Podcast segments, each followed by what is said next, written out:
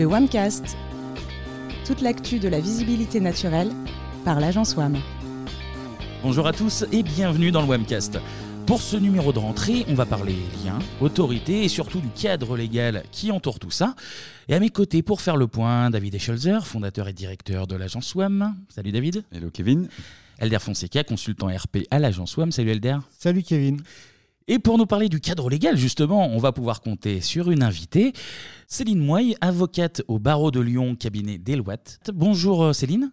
Bonjour à tous. Et surtout, merci d'avoir accepté euh, notre invitation à ce WAMcast.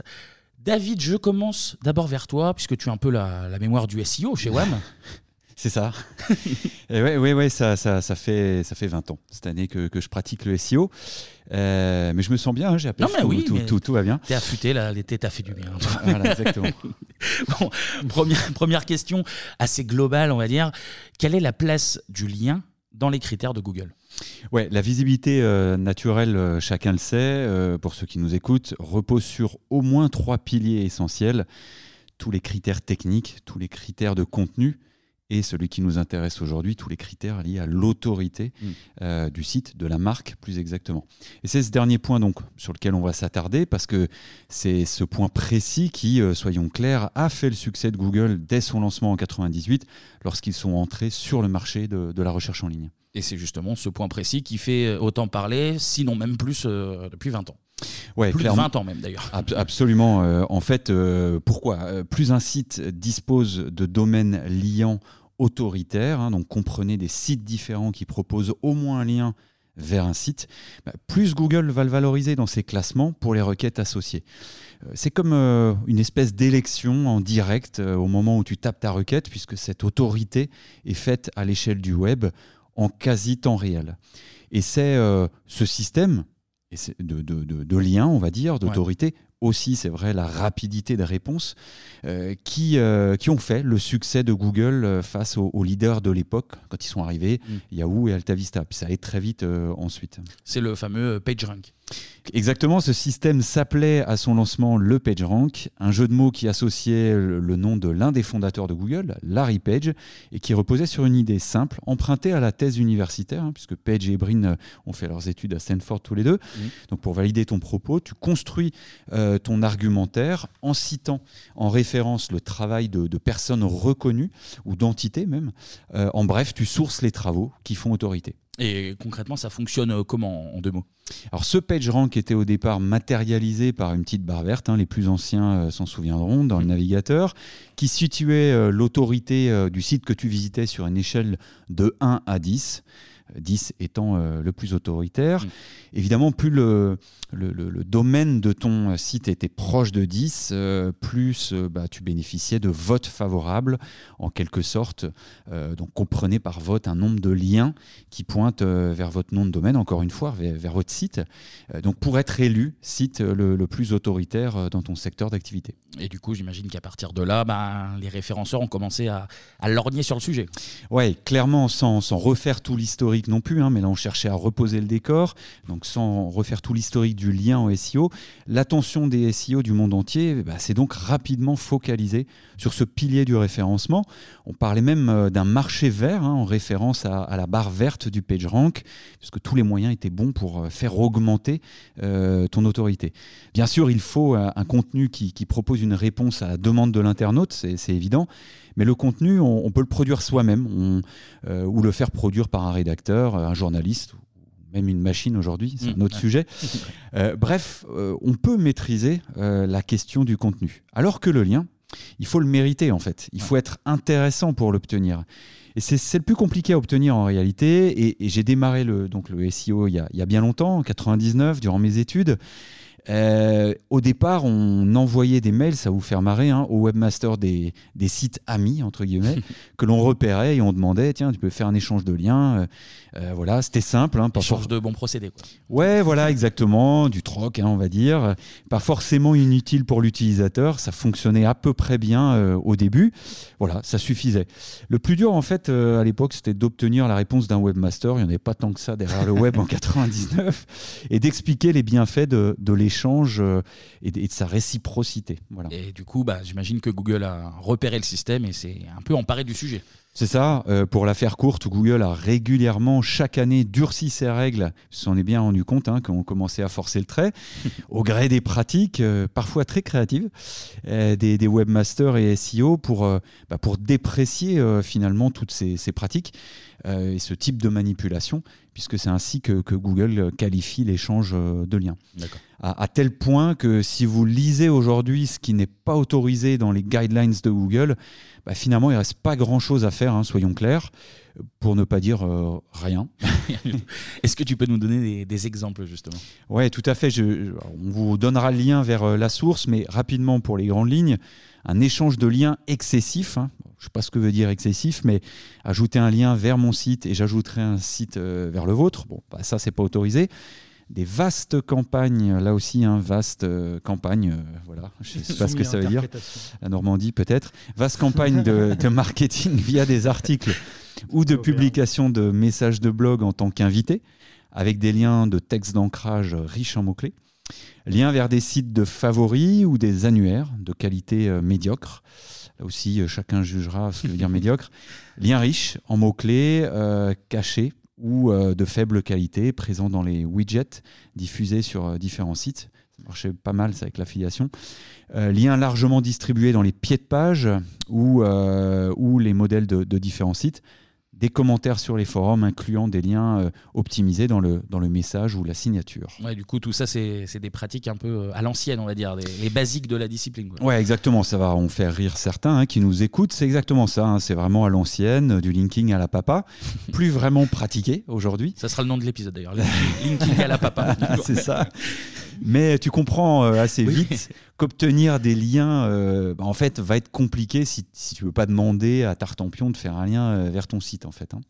Et, c'est là que, tout bascule. En gros, là, on aurait pu mettre une petite musique d'ambiance un peu, un peu friande. Le système échappe à son créateur. Ouais, c'est tout à fait ça, Kevin. En fait, devant l'impossibilité de, de pouvoir de faire pardon, des, des, échanges de liens pour devenir autoritaire, bah, il y a tout un tas de systèmes, un pléthore de systèmes qui sont euh, créés, méthodes aussi euh, plus créatives les unes que les autres, qui ont été développées par les professionnels du SEO, et en particulier en France notamment, où il y a vraiment une, vraie économie du lien qui s'est développée euh, depuis 15-20 ans. Quoi. Ma même question pour toi que, pour David, est-ce que tu as des exemples aussi à nous donner Comme le disait David, hein, avec sa source de Google Search Central, Google nomme euh, spécifiquement euh, des, systèmes euh, comme l'utilisation de programmes ou services automatisés, donc des fermes à liens, où tout se crée automatiquement. une, autorité pardon, se crée donc aussi artificiellement. Il y a des liens imposés, ou qu'il l'était en tout cas, dans des conditions d'utilisation, dans des contrats, des, qui étaient faits de manière contractuelle. Mmh. Et ça, c'est n'est pas vraiment, euh, en tout cas, euh, éthique ou, légal. je ne sais pas ce qu'il en est pardon, de la, question légale, mais en tout cas, éthiquement, ça pose problème. Et enfin, il y a le sujet euh, d'aujourd'hui, qui est l'achat et la vente de liens, donc, qui permettent derrière de manipuler le, ce PageRank. Et donc, il y a les achats de liens ou messages contenant des liens, les échanges de biens ou de services en échange de liens, l'envoi d'un produit gratuit en échange d'un commentaire incluant un lien, euh, et encore euh, plein d'autres, mais principalement c'était cela. Aujourd'hui, euh, il existe plein de plateformes de vente de liens en ligne, on en connaît tous d'ailleurs. Du coup, ça, comment ça marche? C'est quoi le problème en réalité? Bah, À mes yeux, en fait, il y a vraiment deux types de plateformes de liens. Tu as celles qui vendent des liens sur des sites médias. En réalité, c'est tout simplement des prestataires qui fournissent un service presque pour des, régies pub, une sorte de ubérisation de la régie pub, si on veut, et qui monnaie des articles sponsorisés. Là, le, la, vraie valeur, c'est euh, bah, en échange d'un achat d'articles chez, chez tel média, on arrivera à vous, à vous avoir un lien assez autoritaire. Et aussi, dans les faits, donc ce que je disais, tu achètes un article sponsorisé, tu n'achètes pas juste le lien, tu achètes tout le contenu qui va avec, qui est mmh. rédigé soit par euh, tes services à toi-même, ou tu peux également faire rédiger euh, ces, euh, ces, articles par, euh, par la régie publicitaire, par même les, les, journalistes de ce, de ce média-là. Mais dans ces cas-là, il faut bien renseigner une balise sponsored, comme le dit Google. Et là, ce qui lui permettra techniquement derrière de déceler ce, ce genre de choses. Hmm. Tu parlais de deux types de plateformes. J'imagine que, que l'autre dont tu voulais parler, c'est les PBN. Tout à fait, c'est ça. Et donc le, On va rappeler le principe. Qu'est-ce donc très, très, rapidement. Mais tout simplement, c'est un système, un réseau de sites pyramidal où en fait chaque étage vient alimenter en lien l'étage du dessus. Et en fait, ainsi de suite, euh, bah, l'étage du dessus reçoit euh, beaucoup de liens euh, d'en dessous et jusqu'à la tête de la pyramide. Et ça fait que le, site en tête de, la pyramide bah, jouit finalement d'une autorité très forte du fait des nombreux liens qu'il reçoit. Pardon. Et en fait, le problème avec ce, genre de, pyramide, c'est qu'en fait, on se retrouve avec une, une, autorité qui est complètement, je disais, artificielle qui reposent sur des sites qui n'ont aucune audience, ou presque plutôt une audience aléatoire, où il n'y a pas vraiment une, vraie autorité morale et pas seulement algorithmique qui existe. Tu peux très bien choisir euh, les sites dans, ta thématique, donc euh, évidemment dans le but de faire la promotion de ton site. Hein. on, est là dans le cocon sémantique, ce genre de choses. Et mais on, voilà, on, peut faire le parallèle euh, de ce système avec certes les régies comme je le disais tout à l'heure, ou même les influenceurs, où tu peux très bien avoir une relation contractuelle avec un influenceur pour avoir une story qui a acheté euh, chez eux mm. en échange d'un lien vers un code promo, ce genre de choses, pour faciliter justement la, la, notoriété et la, visibilité de, de, ta marque. C'est la même chose dans le principe finalement, sauf que là, il n'y a aucune mention publicitaire qui est faite dans ces réseaux de sites, dans ces PBN. Et c'est là, selon nous, qu'il y a vraiment un problème éthique, un problème moral.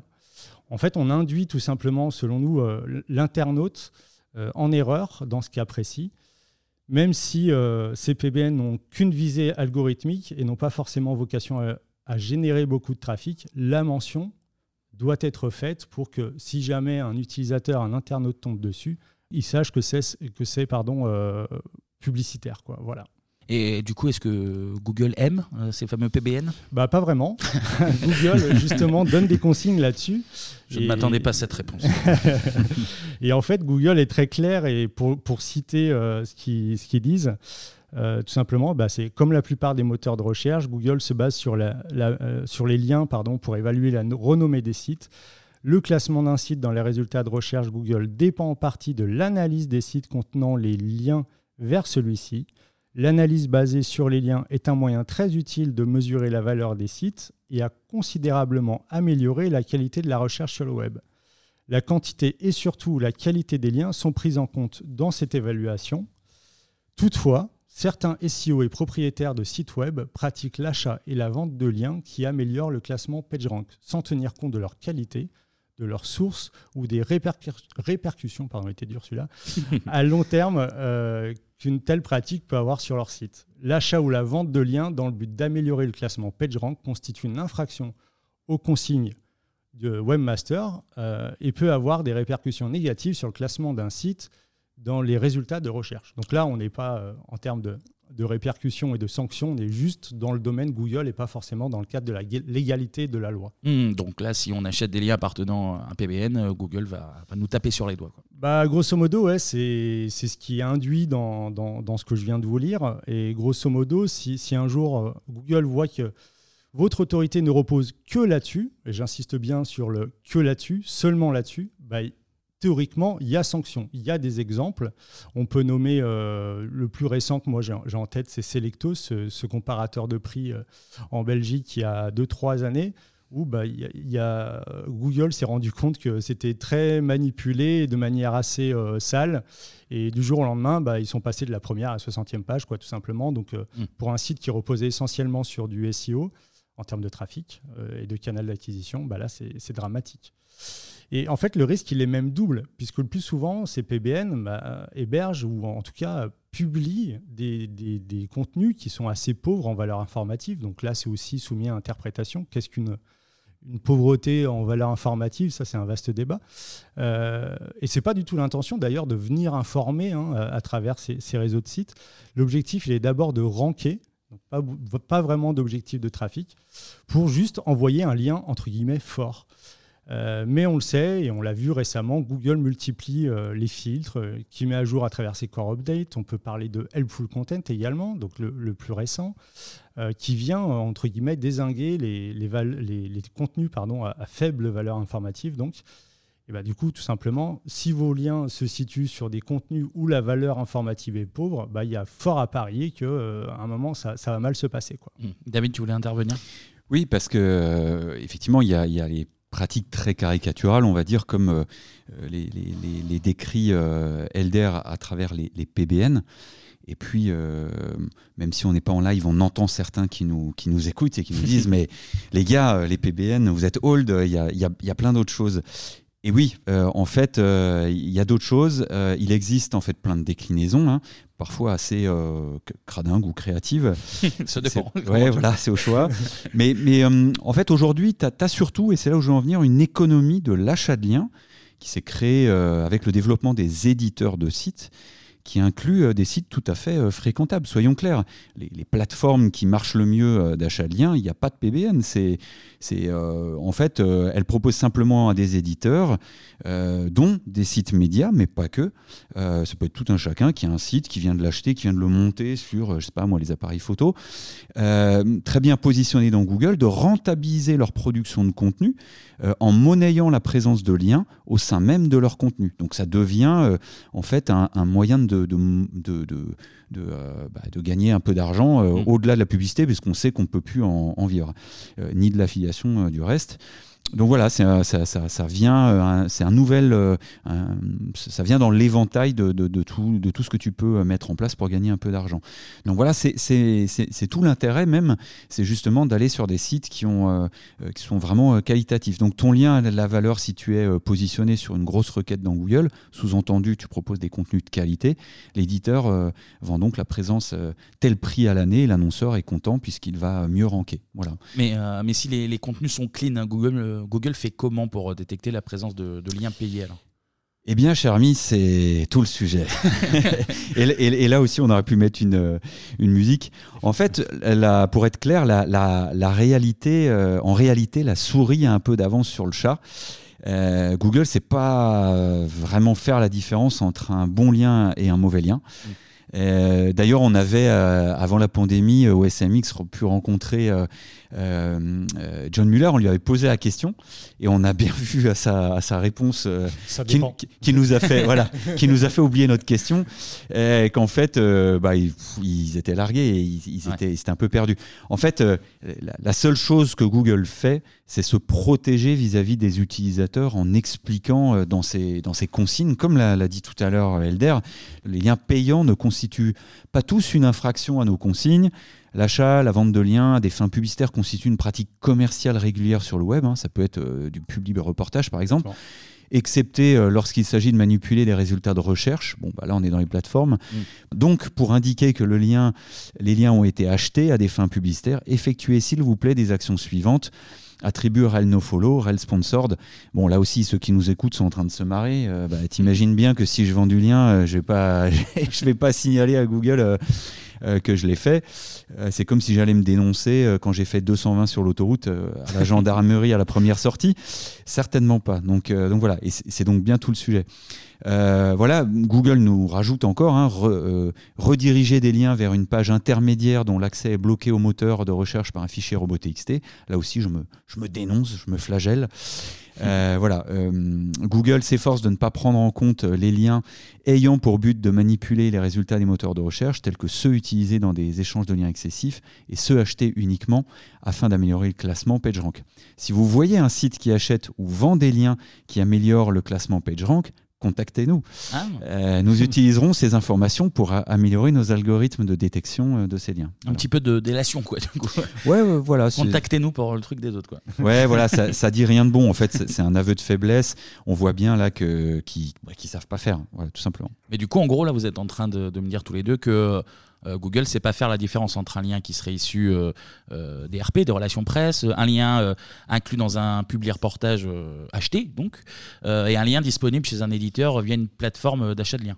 Bah, moi, j'apporterais à, ta remarque la nuance de est-ce qu'il sait faire la, différence technique Donc, s'il y a des balises, oui. Sinon, bah, moi, je ne sais pas répondre à cette question. Et je ne sais pas si quelqu'un le sait, en fait.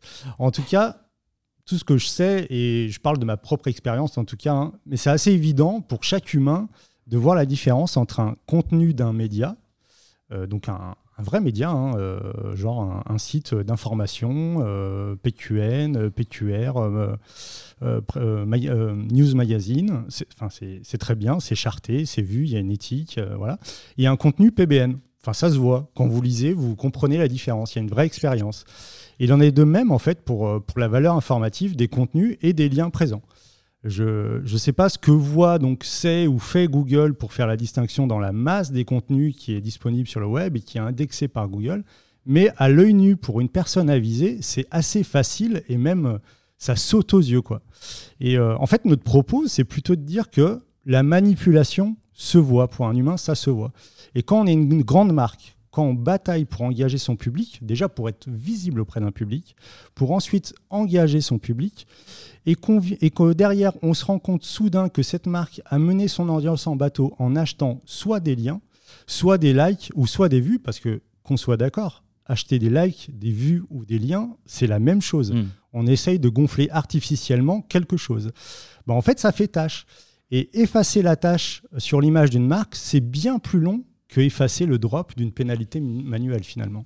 Oui, et euh, alors sur la, sur la partie de la, détection, euh, moi je serais un peu plus euh, catégorique que Elder parce que ça n'est que mon avis, mais je pense vraiment que Google, autant je suis d'accord, c'est repérer les mauvaises pratiques, hein, voilà, dont celle des réseaux de sites.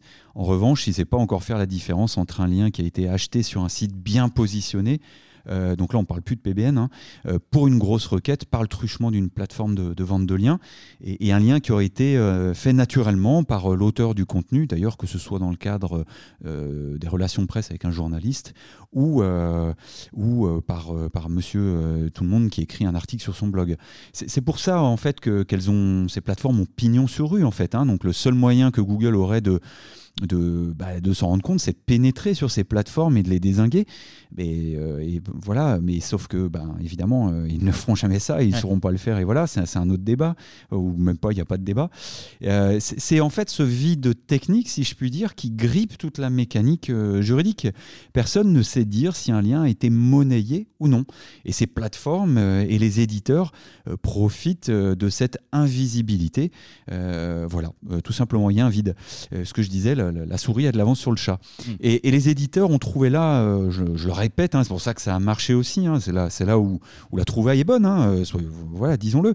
Euh, là où les, éditeurs ont trouvé un moyen de compléter leurs revenus, voilà, et, et, on comprend leur motivation. Petite précision, et j'entends souvent ça quand je vais à des événements SEO et autres, et dans les remarques qu'on peut me faire, c'est combien vous payez le journaliste pour qu'il mentionne votre marque ou qu'il vous fasse un mm. lien? Qu'on soit d'accord, le journaliste est là pour informer, il n'est pas là pour mentionner votre marque et faire un lien en étant payé. Il est payé pour son travail d'informer par son média et jamais par les marques qui mentionnent euh, ou euh, pour lesquelles il, fait des liens. la mention d'une marque est là pour illustrer le propos du journaliste et pour illustrer le propos du média du coup. Tout, à, fait. Et, pardon, euh, Kevin, mais euh, pour compléter ce que dit Elder, euh, certains journalistes sont désormais un peu briefés sur la valeur du lien. Et pour éviter ce genre de débat, ben, du coup, ne font pas forcément le lien. On arrive quand même, je sais pas, on peut donner un, pourcentage sur des campagnes de... Ça, franchement, ça dépend réellement des, secteurs d'activité et, autres. et ça dépend de, la famille de presse également, si on est, est vrai. sans faire de, de clichés, mais si on est sur des sujets très euh, e-commerce et qu'on est sur des thématiques Noël dans la presse féminine, bah là c'est évident parce qu'on invite le consommateur à aller voir un produit et ça, ça se fait dans, la, dans le cadre de la production journalistique. Par contre, euh, dès, lors qu'on est dans un sujet plus sociétal, bah là, c'est même pas la peine. On est hmm. sur des sujets beaucoup plus sérieux et, là, c'est l'information qui prime et c'est pas du tout euh, le, le, caractère publicitaire en marketing. Le, en fait, le lien peut être fait dans ce cadre-là et j'en reviens à ce que je disais tout à l'heure, à la valeur informative mm. euh, qui se cache derrière ce, lien-là dans la landing page. Quoi. Voilà. Mais ça, c'est soumis à interprétation, évidemment. Et pour revenir à ce que vous disiez tout à l'heure, donc vous ne conseillez pas de procéder à l'acquisition de liens euh, de, façon artificielle Non, non, et tout à fait. Et c'est là que nos. Pour être euh, très clair, moi je pense que chacun a compris notre avis, mais c'est là où on se rejoint clairement avec Elder sur, sur ce qu'il vient de dire à l'instant. Hein. Euh, voilà, euh, nous partons du principe qu'un lien pertinent doit être utile au lecteur, euh, prolonger sa lecture, avoir un caractère informationnel, exactement. tout simplement. Et, et, s'il est venu sur tel média pour s'informer, c'est qu'il attendait une information juste, fiable, utile à la résolution de son problème. Et la mécanique des relations presse repose sur ce principe simple. Si ton contenu arrive au bon moment pour le bon public, il sera publié sur le bon support il sera utile, il servira à la bonne réputation de ta marque. Voilà. Et dans le cas du lien payé, bah, comme c'est artificiel, tu arranges un peu les choses. Euh, bah, rien ne dit que cette logique euh, est respectée à chaque fois, en fait. C'est ça mm. le, truc. Hein. De plus, l'utilisateur, et c'est là qu'on retombe euh, sur notre sujet de départ, bah, ne sait pas que ce lien a, été acheté. Voilà, c'est un peu le sujet du jour. Ben voilà, très belle transition, David, tout, en finesse. et du coup, après cette première partie explicative, je me tourne enfin vers notre invité. Céline, on, a, on vient d'exposer, enfin, David et Elder ont exposé leur point de vue d'un point de vue éthique, on va dire, euh, mhm. des, des, intuitions de, euh, de légitimité quant aux pratiques. Qu'est-ce qu'il en est de la loi à ce sujet? Alors, la loi, déjà, elle va, elle va se concentrer soit sur le consommateur, soit sur les relations, on va dire, entre sociétés. D'accord? Euh, Donc, comme on l'a très bien expliqué, au final, celui qui est le plus marqué par tout ça, c'est le consommateur euh, de produits, l'utilisateur euh, eh bien, euh, de Google et d'Internet. Donc, par définition, si on regarde dans, la loi, le consommateur, c'est la partie faible. Donc, c'est celui qu'on va protéger coûte que coûte. Mmh. Après, bien évidemment, le droit va à chaque fois beaucoup plus lentement que les innovations technologiques et que la manière dont sont présentées finalement les informations qui mmh. arrivent sur Internet. La loi, elle intervient après tout ça. Euh, donc, ce qui est important de comprendre, c'est que à ça, on, ajoute à la fois sur ce volet consommateur plus le volet création de la loi l'aspect international, puisque euh, ça n'a pas été encore évoqué, mais Google en soi n'est pas une société française. Mmh. Les utilisateurs d'Internet sont par définition partout dans le monde, donc on va complexifier la relation consommateur, création de la loi, plus élément d'extranéité qui vient s'ajouter euh, à ce qu'on a euh, déjà dit. Donc, à cela, finalement, on n'a pas d'autre euh, élément que d'essayer ensuite des problématiques qui arrivent sur le web, et eh bien de qualifier juridiquement la situation avec ce que l'on a et eh bien dans nos textes, dans le code civil, dans le code de la consommation, etc. etc. Concrètement, que risque euh, une marque euh, si ces pratiques de linking sont découvertes? Déjà, j'aimerais aussi rappeler que Google, c'est pas la loi. Mmh. D'accord, c'est très important. Google n'est pas la loi. Quand on regarde euh, le Google Search Central, on a effectivement, et je rejoins, euh, je rejoins ce qui a été dit précédemment, on a sur le site notamment des éléments qui nous expliquent euh, que qu'il existerait des escroqueries, donc des domaines parallèles, des shadows, des pages satellites, les doorways, et puis ce système d'achat de liens. Tout ça, on le retrouve sur Google Search Central, et on a même à la fin de l'explication, si vous avez trompé euh, par un référenceur, n'hésitez pas à contacter euh, la FTC, donc qui est une commission aux US. Ça, ça ne nous concerne pas. J'ai envie de dire, quand on est au sein du, de, de, la sphère française, on a quand même en France des qualifications juridiques qui peuvent nous aider. On a notamment, euh, finalement, le risque, bah, tout simplement d'être parfois euh, déréférencé. Ça, c'est la technique Google, donc c'est la loi by Google. Mmh, mmh. Mais on a aussi et surtout, à mon sens, une possible euh, condamnation pour parasitisme, pour concurrence déloyale, et après, on, le reverra pour euh, des problématiques de pratiques commerciales trompeuses. Et que risque un, éditeur qui ne, qui ne respecterait pas le code de la consommation? Alors, sachez qu'il y a une multitude de règles à respecter. On a, euh, je pense que vous le savez, euh, la loi de 78, qui était la loi informatique et liberté. On a également euh, la, réglementation européenne RGPD. Et puis, on a eu aussi en 2004 la loi pour la confiance dans l'économie numérique, qui a spécialement organisé un régime de responsabilité pour les acteurs de, de l'Internet en cas de publication de contenu illicite sur le web il faut comprendre en fait qu'il y a des définitions bien précises de chaque maillon de la chaîne. C'est très important à comprendre. Donc on a qualifié le consommateur, mais il faut également qu'on puisse en fait qualifier l'hébergeur et l'éditeur. Alors, dans, la loi, je vais quand même vous citer ces, définitions qui sont à mon sens très importantes. L'hébergeur pour euh, le juriste, c'est quand euh, des personnes mettent à disposition du public par des services de communication au public en ligne, le stockage de signaux d'écrit, d'images, de sons ou de messages de toute nature fournis par des destinataires de ces services. La responsabilité de ces hébergeurs, elle ne va pouvoir être engagée du fait des activités ou des informations qui sont hébergées, sauf si euh, elles avaient effectivement connaissance de leur caractère illicite et si, sauf au moment où elles en ont eu connaissance, elles n'ont pas agi rapidement pour retirer les données ou rendre impossible l'accès.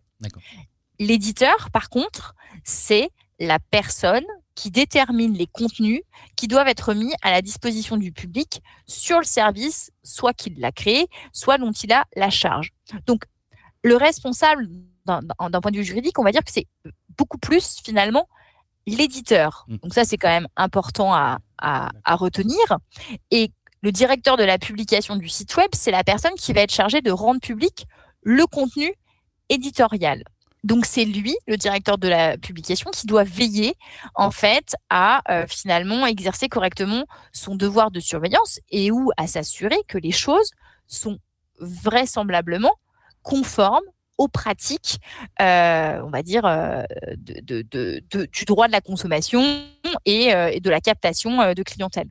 Donc, pour être clair, Céline, dès lors qu'on crée un lien à la suite d'une transaction commerciale entre une marque et un éditeur, la mention publicitaire ou sponsorisée doit être, doit être faite. Et si ce n'est pas fait, la personne morale éditeur ainsi que le directeur de publication peuvent être punis.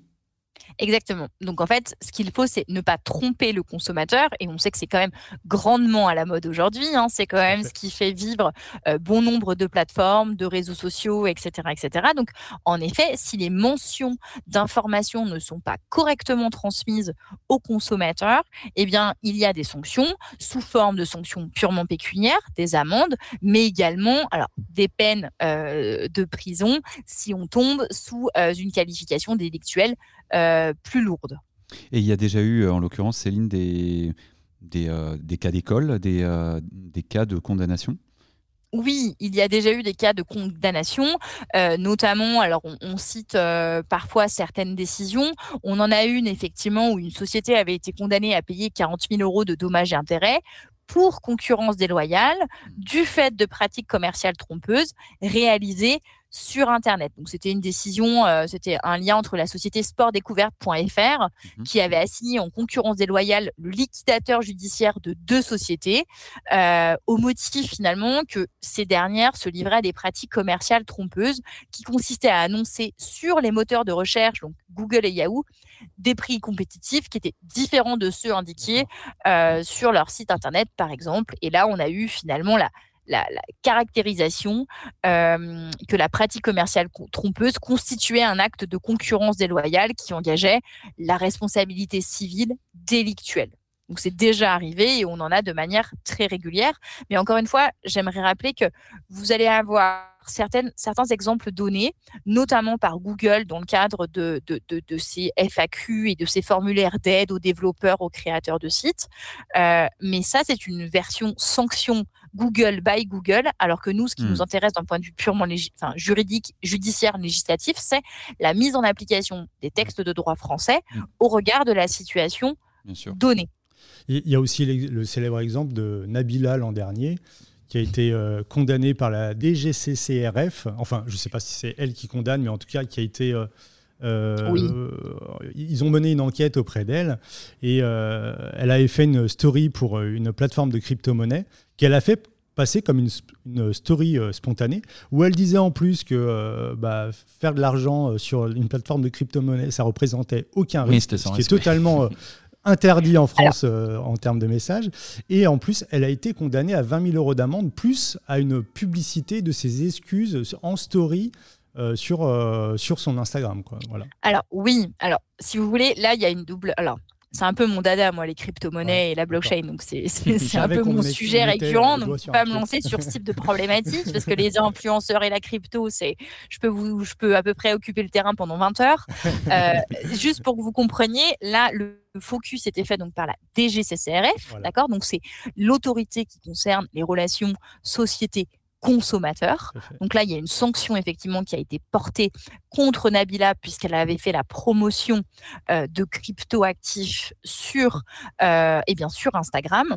Mais il y a également un autre type de sanction qui pourrait s'appliquer. Et là, c'est beaucoup plus en lien finalement avec la régulation financière, puisqu'il y a un sujet lié aux cryptoactifs qui concerne la qualification même mmh de ces actifs numériques, ou si vous voulez, l'AMF, l'autorité des marchés financiers, aurait également pu ah. mettre son grain de sel, entre guillemets, euh, sur le sujet. Donc, vous voyez, à chaque fois, en fait, finalement, que l'on a une problématique de référencement, de publicité, de pratiques commerciales trompeuses, on doit toujours se poser la question, est-ce que je, me positionne comme un consommateur? Est-ce que je me positionne comme une société concurrente? Ou est-ce que je me positionne comme le régulateur? Et à chaque fois, la qualification et les sanctions peuvent être différentes. C'est la première fois qu'on parle de Nabila dans le webcast, hein, je crois. Et la dernière. Je suis pas, sûr qu'elle nous écoute. Comme quoi, elle fait vraiment le buzz. Hein. pas à s'en défaire. Hein. Elle, est partout, elle est partout. Euh, Céline, j'ai plusieurs questions en, une. Euh, alors, est-ce qu'il existe un statut pour les sites qui gèrent de l'audience pour indiquer qu'elles vendent de la pub? Est-ce que les sites ont une obligation de le faire? Et dans quelle catégorie est-ce qu'on peut ranger les sites de, de PBN dont on parlait tout à l'heure, justement? Alors, c'est très compliqué finalement de répondre à cette question aujourd'hui parce qu'on n'a pas de qualification propre mmh. à cette matière et à cette, euh, cette, on va dire, mise en lumière de référencement. Ce qui nous importe, nous, encore une fois, vraiment, c'est finalement de savoir qu'il y a des, des, règles applicables à tout site Internet, euh, des choses très basiques comme les mentions légales, les conditions générales de vente, euh, la visibilité traditionnelle des sites, etc. Donc j'ai envie de vous dire que non, on ne peut pas catégoriser comme ça aussi spontanément tout ce business, parce que ce business évolue encore une fois beaucoup plus vite que nos propres qualifications. Mmh Donc à ce moment-là, en fonction de la manière dont vont être euh, utilisés euh, ces achats de liens, ces promotions abusives, etc., eh bien, les régulateurs et les, juges vont finalement s'emparer de, cette, euh, de ce fait pour tenter de le mettre dans une catégorie mais il n'y a pas de définition globale. Ça, n'existe pas encore et il va falloir forcément inciter le législateur à se poser des bonnes questions. Mais j'ai envie de vous dire, euh, aujourd'hui, qualifier un influenceur, ça n'existe pas aujourd'hui dans les textes. D'accord? On n'a pas, on n'a pas cette notion-là. On a euh, aujourd'hui des textes qui vont nous pousser à réguler tout ce marché-là, mais encore une fois, euh, bah, les influenceurs sont, sont arrivés avant que la loi ne, ne s'empare d'eux. Elder Ouais, j'avais une question. En fait, dans le cas où une marque euh, se fait sanctionner pour, euh, pour l'achat de liens ou pratiques commerciales trompeuses, ça peut même être dans le cadre de, des influenceurs. Hein. Le sujet fait le buzz en, ce moment avec euh, l'émission complément d'enquête qu'il y a eu. Mais il y a un rôle déterminant dans, dans tout ça, je dirais, qui est presque tripartite, qui est celui de l'agence. Est-ce qu'une marque euh, qui est condamné pour, euh, pour ce genre de pratique commerciale trompeuse peut se retourner contre l'agence qui l'a conseillé de passer par ce genre de procédé pour euh, finalement se dédouaner et dire bah, en fait, c'est pas nous qui, avons fait, c'est mon agence à qui je, je sous-traite la chose, qui m'a recommandé, qui est presque pilote de ma stratégie SEO et qui finalement, c'est eux qui ont acheté le lien pour euh, mon, bénéfice, pour mon profit, mais finalement, moi, j'ai pas vraiment contrôlé. Quoi. comment ça se passe dans ce cadre-là, en fait? Alors, il y a plusieurs euh, sous-catégories. La première, déjà, c'est de regarder le contrat qui a été passé entre la société et l'agence. Première des choses. Euh, quelles étaient en fait les obligations de chacune des parties?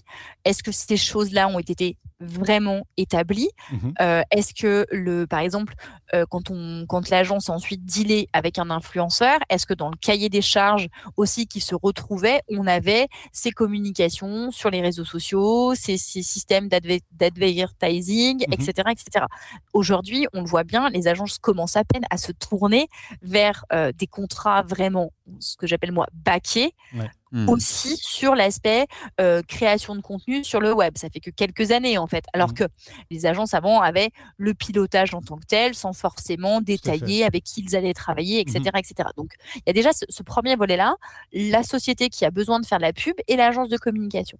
Ensuite, il faut aussi regarder quel est le contrat entre l'influenceur au sens large, hein, mmh d'accord, et l'agence. C'est aussi un autre volet à regarder. Quelles étaient les contraintes imposées par l'agence à cet influenceur Donc j'ai envie de vous dire, il y a toute une chaîne finalement de responsabilité qui peut en effet s'enclencher si on considère que chaque maillon de la chaîne a en fait participé eh bien, à la tromperie au final du consommateur. Oui, et, c'est aujourd'hui pour ça que clairement on ne le fait pas chez WAM. Hein.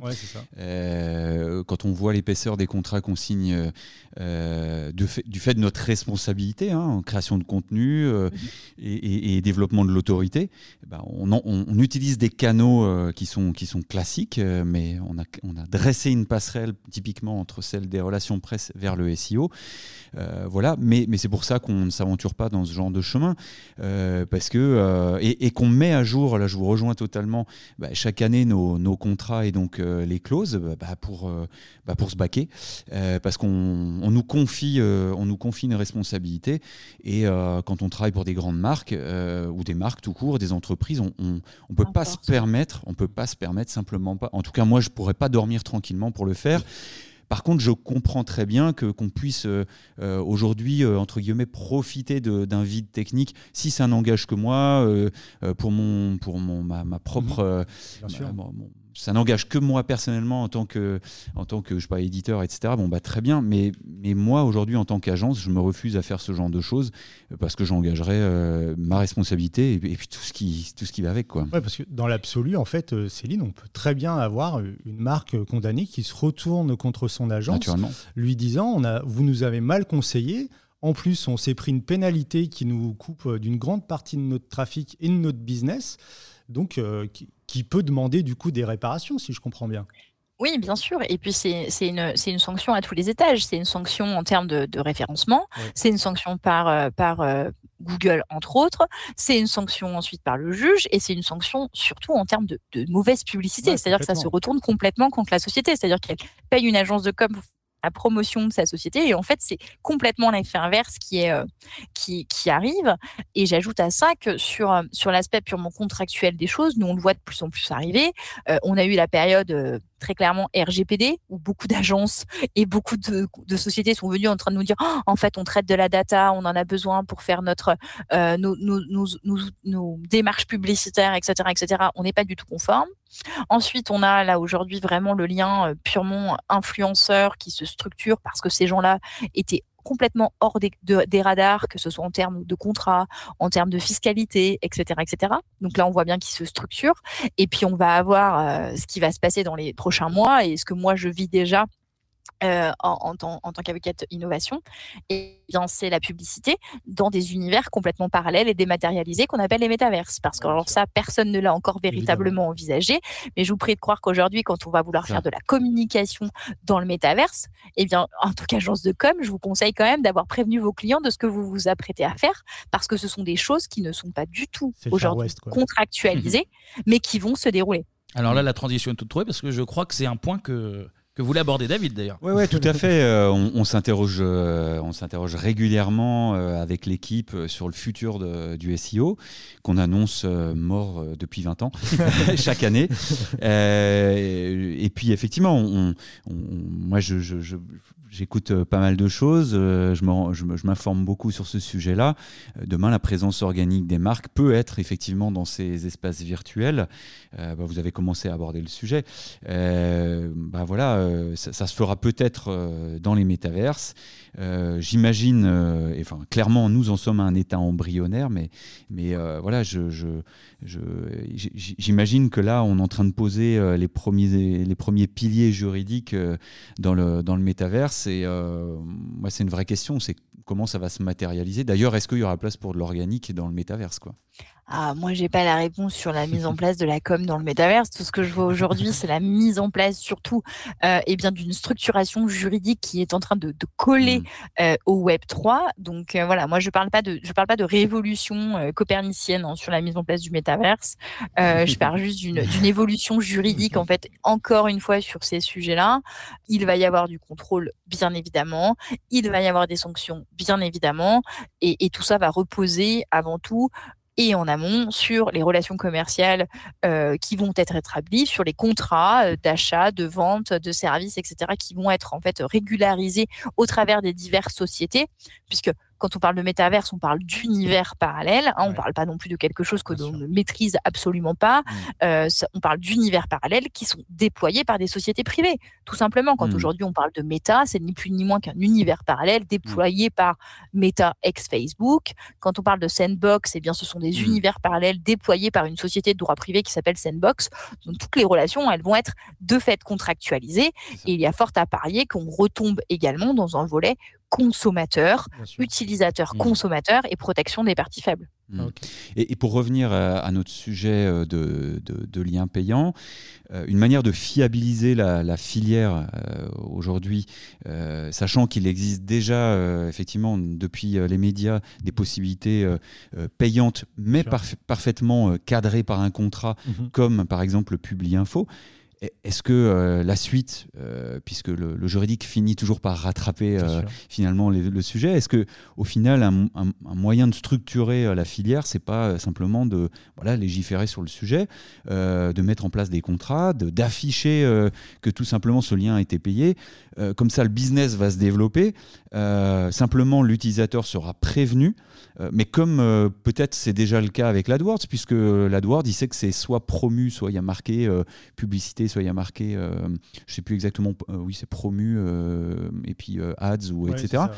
Euh, Est-ce que finalement la suite c'est pas ça? Est-ce qu'il y a déjà eu des précédents? Euh, Voilà. Alors, la suite, ça pourrait être ça. Après, quand vous dites que le consommateur est prévenu, c'est votre vision des choses. Euh, Aujourd'hui, là, on parle entre gens qui connaissent un peu le secteur. On parle de, on parle de, on parle de, euh, de référencement, de AdWords, de PageRank. On parle Mhm. de. On, par- euh, on parle entre personnes averties, quoi qu'on en dise, et intéressées au sujet. Je ne crois pas que quand on parle au consommateur lambda, celui-ci, malheureusement, comprenne quand il se retrouve sur une page Google que les trois ou quatre premières lignes sont des pages qui sont payées et qu'ensuite il est- on retombe sur des choses traditionnelles, si vous voulez. Oui, l'utilisateur, euh, allez, euh, Ouais. nouvelle génération, oui. Ma- ma maman, mais- elle sait mais pas, Vous ouais. avez, une- Mm. vous, avez, Ouais. vous avez toute une partie de la population Ouais, euh, qui n'est absolument pas au courant de ça et qui se retrouve vraiment euh, dans la position de néophyte. Mm. Donc, euh, je pense que c'est un système à la fois d'éducation. Ce que, ce que d'ailleurs, ce que Google euh, ne se cache pas, hein, euh, quand on prend les ateliers numériques de Google, ils sont là pour nous éduquer, soi-disant, à l'environnement numérique qui nous entoure. Mm.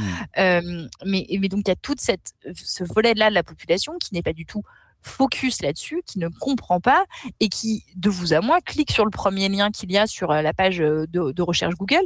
Il n'a pas du tout vu qu'à côté, c'était marqué publicité.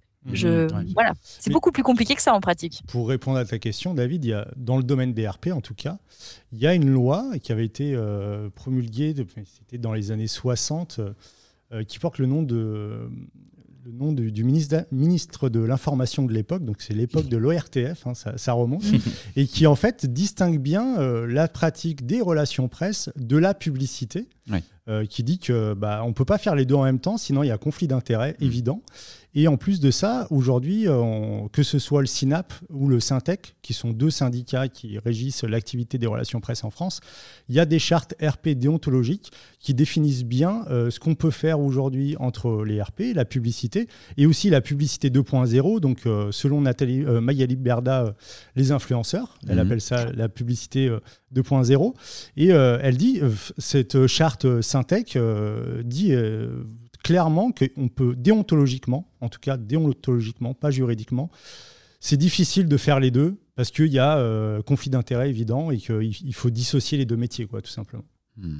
Oui, alors après, on parle aussi de, de- de- de métiers qui ne sont pas encadrés de manière ordinale. C'est-à-dire que la Voilà. déontologie, elle, elle- elle ne, elle ne concerne finalement que ceux qui ont envie de s'y tenir. Euh, c'est là où il faut faire attention aussi aux mots qu'on utilise. Si vous prenez euh, euh, bah, les avocats, les médecins, etc., euh, on a aussi une déontologie, sauf que nous, on a un ordre derrière qui nous chapeaute, on prête serment et on a des contrôles réguliers, on est soumis à des instances ordinales.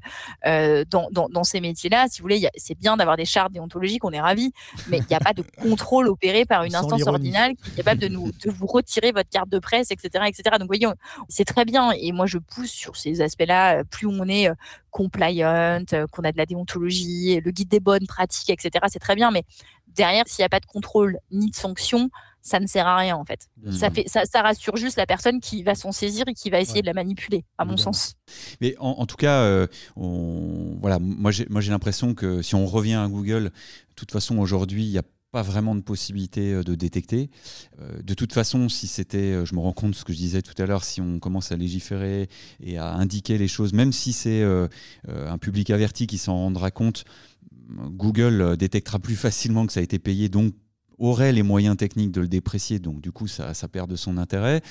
Euh, voilà, donc en, attendant, bah, ça, ça, prolifère. J'ai l'impression que Google arrive quand même à contour, enfin essaie de contourner un petit peu le sujet techniquement, parce qu'aux États-Unis ils ont lancé euh, dès, qu'il, dès que vous faites un lien, euh, ou en tout cas dès qu'il remonte une page dans, dans, son, dans ses résultats, il, a un encart maintenant about this result. donc à propos de, de, ce, de la qualité de ce contenu, de cette source d'information et euh, bah, derrière, euh, euh, bah, plus vous êtes, plus ce, lien bleu qui est dans les résultats de recherche Google bénéficie de liens vers lui-même et maintenant de sources autoritaires, bah, plus ce sera notifié dans cet encart-là. Et c'est peut-être là que techniquement Google va, réussir à bien contourner le truc, c'est-à-dire que si cette page, quand bien même elle est bien positionnée, a, vendu un lien, si, si elle n'obtient pas elle-même de l'autorité depuis d'autres médias, bah, Google ne va, ne va pas le remonter. Quoi. J'ai l'impression, je ne sais pas si j'ai été clair, mais j'ai l'impression que Google essaie de se parer comme ça.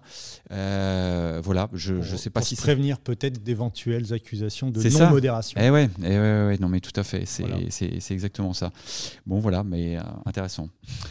Eh bien, on touche à la fin de, de Swamcast. Un grand merci, Céline, euh, à nouveau pour ta présence et surtout bah, pour toutes tes explications. C'était très clair, c'était très intéressant. Merci à vous aussi, messieurs, évidemment, pour, pour, pour, ce point complet. merci, Céline. On, vous le rappelle, vous pouvez retrouver tous les webcasts sur le site de l'agence WAM, agence-wam.fr. Vous pouvez les retrouver aussi sur les réseaux sociaux, sur LinkedIn ou sur Twitter, at WAMREF. Également, n'hésitez pas à laisser 5 étoiles sur vos applications de, podcast, voire même, pourquoi pas, un petit mot gentil, soyons fous. Carrément.